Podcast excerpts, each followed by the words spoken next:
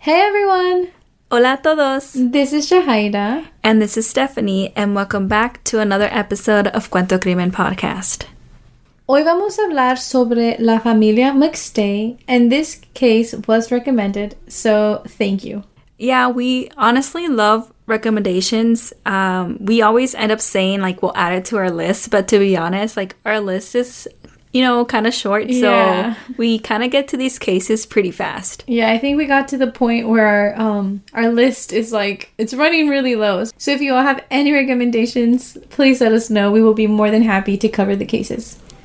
Y como siempre, we would like to remind you all that we will be talking about sensitive topics. Queremos darles una advertencia porque vamos a hablar de temas sensibles. And again, también queremos decir que hablamos de estos casos con todo respeto a las familias y a las víctimas. So now, let's begin today's case.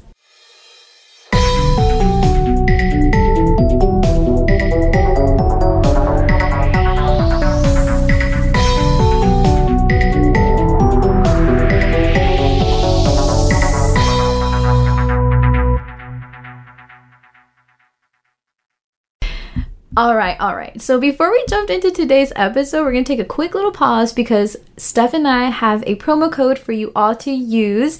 She's Birdie creates these very sleek and modern personalized alarms. They are meant to help you if you are ever feeling uncomfortable or unsafe. All you have to do is pull the top, and a siren and flashing lights will go off. Um, I think it's great for our safety, as you all know, we talk a lot about unfortunate events here. So use our promo code CuentoCrimen10 to get 10% off of your first purchase or how many ever purchases you like to make. Uh, Steph and I got ours, so go ahead and go get yours. All right, now I will let you all enjoy today's episode. Hoy vamos a hablar sobre el caso de la familia McStay, una familia de cuatro. Joseph de 40 años y su esposa Summer de 43 años y tenían dos hijos que se llamaban Gianni de 4 años y Joey Jr. de 3 años. Las autoridades estaban bien confundidos con este caso y hasta nombraron el caso como un misterio. Here goes some background information on the family. So they were a small, happy family of four, like Stephanie just told us, And Joseph era muy amable y la señora Summer era muy buena madre para sus hijos. Y los dos hijos estaban bien chiquitos, you know, de la edad 3 y 4. También estaban muy seguidos. Um, and they were living in Fallbrook, California. And they actually tenían poco tiempo en su nueva casa. Ellos la estaban arreglando, haciendo cambios aquí y allá, like mm-hmm. painting some rooms and just doing some small changes. Um, you know, they were just making it their home. Joseph sold indoor water features and fountains. Él personalizaba órdenes para cada cliente, so they were like unique pieces. Y esto era su propio negocio, so este trabajo le daba más tiempo para estar con sus hijos. And on February 4th of 2010, Joseph y su socio Charles, who was also known as Chase, married un welder que él contrataba para ayudarle con, you know, his orders. Um, you know, they had a business meeting that day. Y fueron a comer a Chick-fil-A, of course. Iban a hablar sobre un orden que tenían en Saudi Arabia. Y la junta se acabó y dice Chase que sí volvieron a hablar por teléfono esa misma noche. And so out of nowhere, days and days would pass by and family and friends would not hear from them. So technically la última vez que alguien supo de la familia fue ese día de the business meeting, que fue el día 4 de febrero del 2010. Um, and since that date, there was no phone activity, no credit card activity. Um, you know, there was really nothing. El 9 de febrero del 2010, la gente más cercana a ellos empezaron a sospechar, you know, that something wasn't right. No habían escuchado nada de la familia. El welder del trabajo, Charles, which again Chase, fue el primero en sospechar algo. You know, he hadn't heard from the family, entonces él fue a la casa de los McStay, pero no los encontró. Like, no one was home. Sí vio a los perros afuera y tenían comida, y él pensó que la familia a lo mejor salió de viaje, and they had someone feeding the dogs. Which is normal. Like, mm -hmm. when people go out for vacations, they usually um, arrange for someone to take care of the dogs, yeah. you know? Um, Pero todavía, you know, los días pasaban y nadie estaba contestando los teléfonos. And if they did take a family trip, they told no one, um, which con lo que leímos, um, si eran capaces de like irse de vacaciones y no decirles a nadie. Um, you know, I, it wasn't really out of character, you know. Um, but you know, los días siguen pasando. And Chase, el welder que trabajaba con él, estaba muy preocupado. Él había dicho a la mamá de Joseph que, you know, like no estaban contestando, but the mom wasn't like too worried, but Chase was a little bit persistent y él le habló al hermano de Joseph, you know, para decirle que, you know, days were passing by and it just, you know, wasn't normal. Entonces el hermano de Joseph, que se llama Mike, fue a, a you know, a ver qué estaba pasando por la casa y también todo se veía normal por afuera, pero se encontró una ventana abierta y por ahí se pudo meter. And once he did get inside the home, he didn't see anything out of place since, you know, they had just moved in, so things were like relatively new. There were still boxes and, um, you know, just things everywhere. Things that, you know, didn't have a place just yet. And I mean, they, again, like they were in the middle of unpacking, you know. Um, nomás llevaban pocos meses en esta casa. Y sobre los perros afuera, like, él nomás pensó que alguien se puso de acuerdo con la familia para darles de comer a los perros. You know, like Steph said, like, it's it's pretty normal for like a family to like leave on a trip, but you have someone like que venga a cuidar de los animalitos. Yeah, and soon they were able to find out que that wasn't the case porque luego el animal control le llamó a Mike, el hermano, y le dijo que ellos les estaban dando de comer a los perros ya por toda una semana and that they were taking the dogs because they were being neglected. Um, and that was when like things you know started to feel off to the family because you know they did go on vacation like you know i think it's time for them to come back you know Yeah. um Or I feel like it's just still very strange that mm, like no le dijeron a nadie and that they were gonna be leaving. yeah so it wasn't until february 15th um 2010 que la familia fue reportada desaparecida That's crazy to me because like we usually hear like people, like a person disappearing, but a whole family. it's a kind of crazy. It gave me goosebumps. Yeah. Yeah.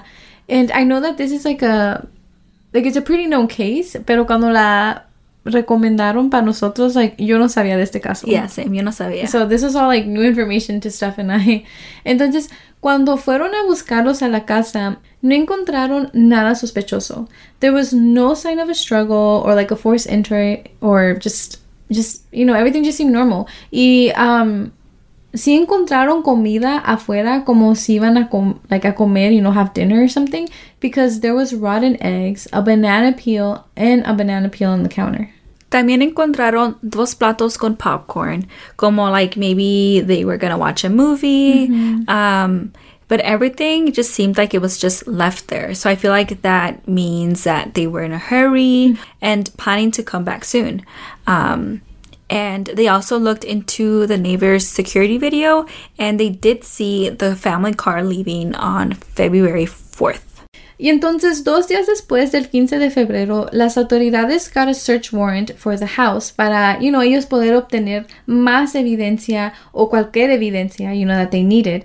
Pero la familia, um, como el hermano Mike y la mamá de Joseph, um, ya habían estado en la casa esos dos días. They had cleaned up the food that was out, had gone through the family's papers and, you know, their computers. So if there was evidence there, it was probably already compromised at this point because like you know like i said like they were manipulating everything and everything around them in the house so it, it kind of i mean i would have figured it would have thrown things off Y también como um, también llevaban poco tiempo en la casa, so like todo está en cajas. Um, los investigadores no pueden saber like qué es normal, qué no, you know, Mm, yeah. um, porque no hay un orden. So it just you know makes things a lot harder. yeah Um, so yeah, no one really knew what happened to the family. Um, there were no big leads, no evidence until they found the family's car. It was actually towed from a parking lot in San Isidro, muy cerca de la frontera de México. encontraron el carro normal Había juguetes en el carro, todo normal, como si ellos lo dejaron allí.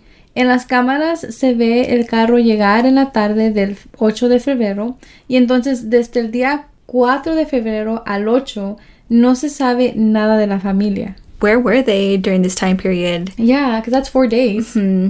So that's like, I feel like it's a big window to be open. Yeah. But then, um, as investigators, you know, kept looking into the case, um, they uh, looked into the internet search history de la familia y encontraron que habían buscado clases de español y también información sobre um, pasaportes, como si los niños americanos necesitaban sus pasaportes para viajar a México. Which I feel like th- those searches are very um, specific. You know, like, uh, I mean, if you put one and two together, it seemed like maybe they were thinking of going to like Mexico or like a Spanish speaking country, you know. Y entonces los investigadores consiguieron videos de seguridad allí por la frontera, like kind of around where they found the car, y dicen que se ve una familia caminando muy parecida a la familia McStay. Entraron a México ese mismo día que llegó el carro a el parking lot, which was February 8th. Y entonces ese video donde se ve la familia, um, con ese video le preguntaron a la familia McStay para que puedan, you know, confirmar si sí eran ellos o si no eran, you know. And um, some say that the people in the video were very similar, uh, but also hard to tell.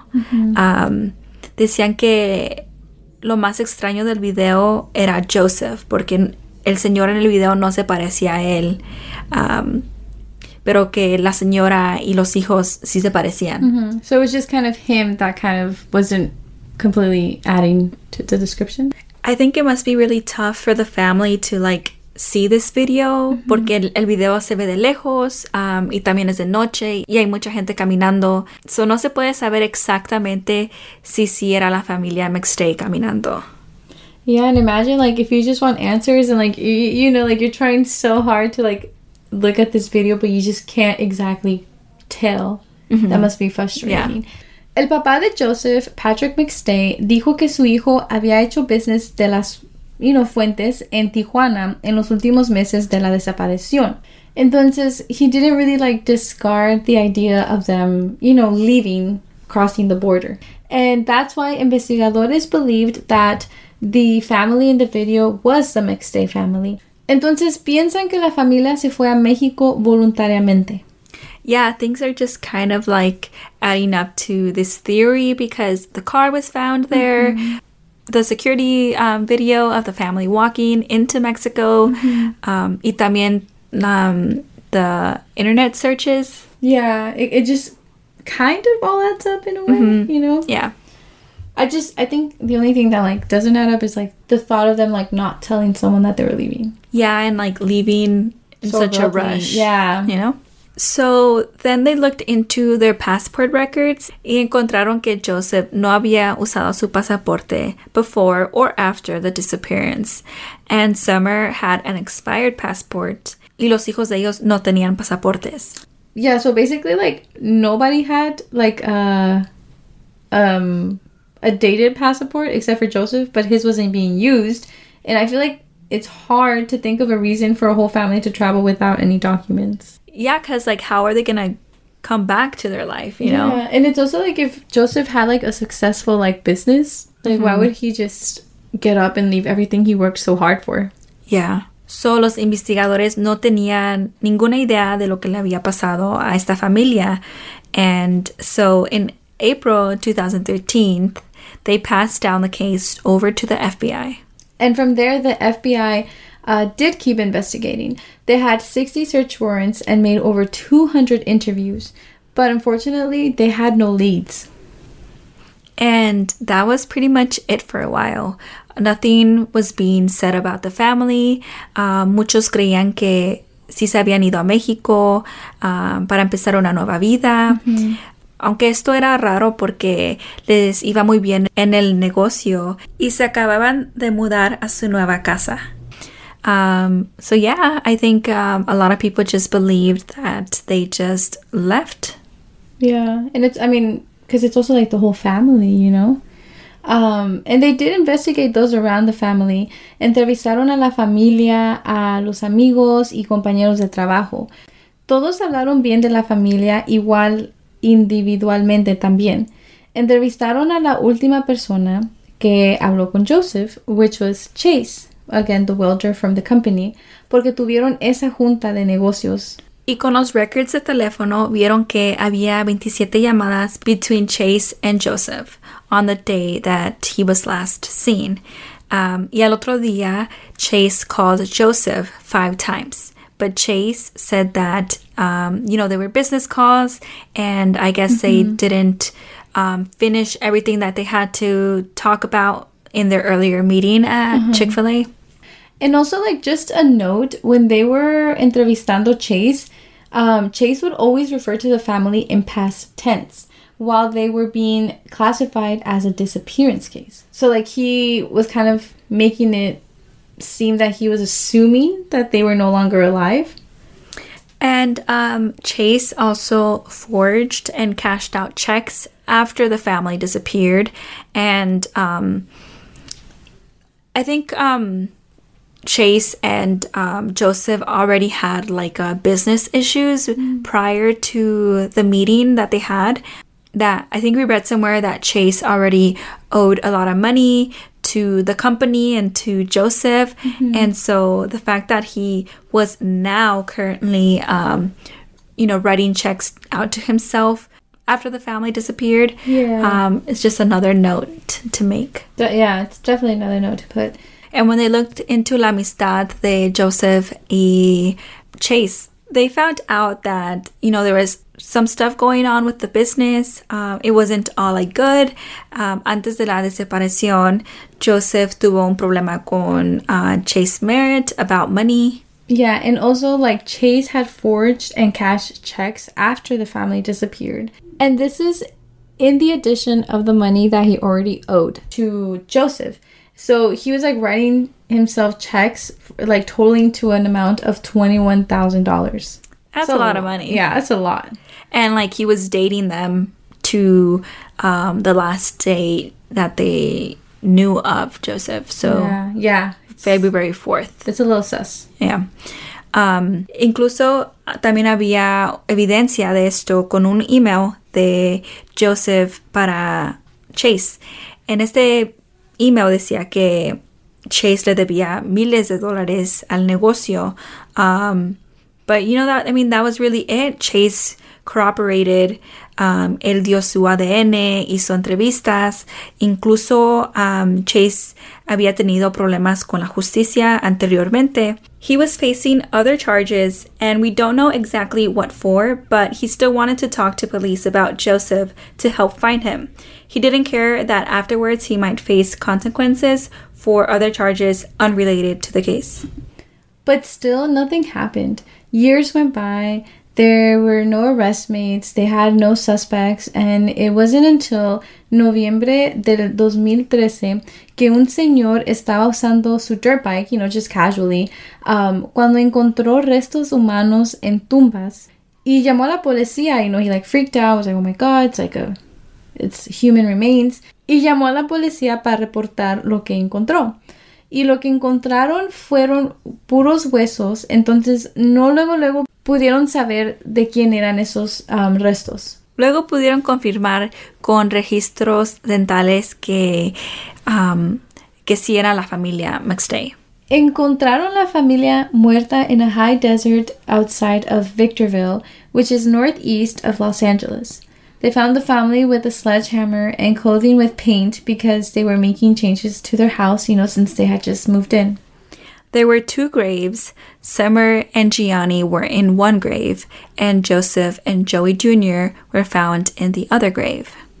I thought it was interesting how they had graves Yeah. right? I don't know, I thought that's just something that popped into my head. But yeah, la autopsia dice que los cuatro murieron de blunt force trauma to their heads.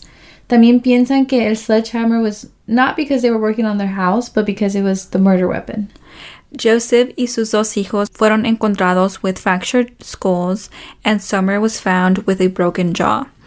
Joseph had an electric cord wrapped around his neck, and Gianni was hit at least seven times to his skull. Un año después de haber encontrado los cuerpos, a business associate of Joseph McStay, which again was Charles Merritt Chase, was arrested and charged with the killing of Joseph and Summer y también de los dos hijos Gianni and Joey Jr. Encontraron ADN en el carro de los McStay y con toda la evidencia que él había robado dinero and his phone also pinged in the area of where the bodies were found. Um, you know, just evidence Included. piling up.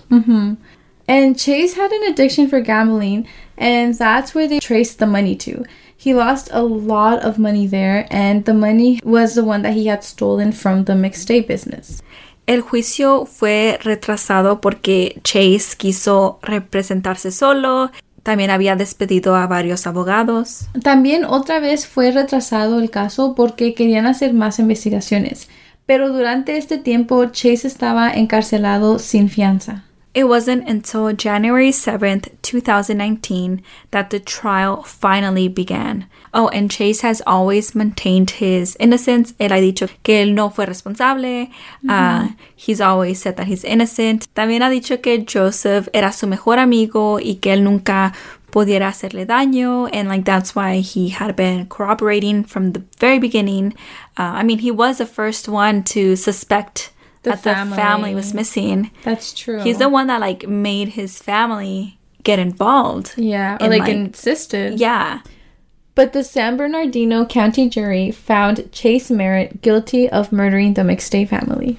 And now, Charles, again, Chase Merritt, of 62 years old, was sentenced to death for the death of two adults and two children.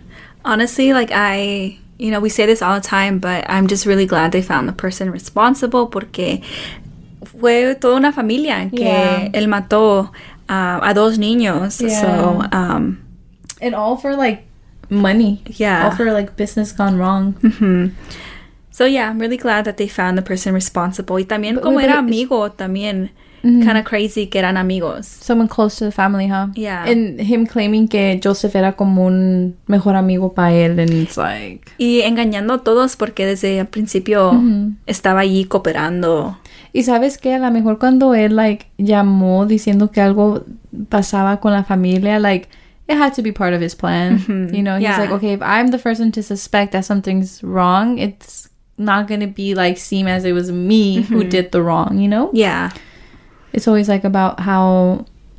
I think it's like the guilt trip that takes people, and it's just like, oh my god, like, or it's part of like their plan, you know. Yeah, he for sure had a whole plan. Yeah, but it it, was- it was really sad because it was like a family. They were, you know, fairly fairly young, starting their lives together. So it, it's it's a sad case. Yeah. Um, but yeah, thanks again for the request. The amazing person that requested said that this case happened in their community, so we wanted to, you know, share it with the rest of our community. Yeah, porque nosotras hemos hablado de casos from our neighborhood. So sabemos que estos casos que suceden en nuestras comunidades son casos que nunca nos vamos a olvidar. Yeah. Um, so yeah, like if any of you would like to shine light on any case from your hometown or your community, like please let us know. Yeah, like this is kind of why we also started the podcast, you know. This is a safe space for us to like to share the stories, help out in any way that we can or just hold this space for you know, the people that were affected by these. Um so yeah, thank you for tuning to this week's episode. Gracias por escuchar and we'll see y'all next week.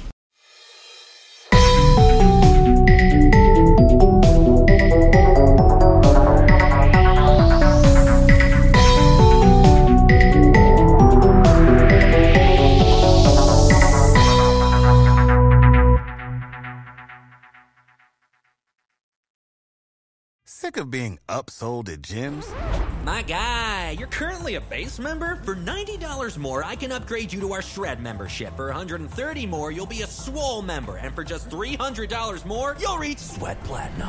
At Planet Fitness, you'll get energy without the upsell. Never pushy, always free fitness training and equipment for every workout. It's fitness that fits your budget. Join Planet Fitness for just $1 down and $10 a month. Cancel anytime. Deal ends Friday, May 10th. See Home Club for details.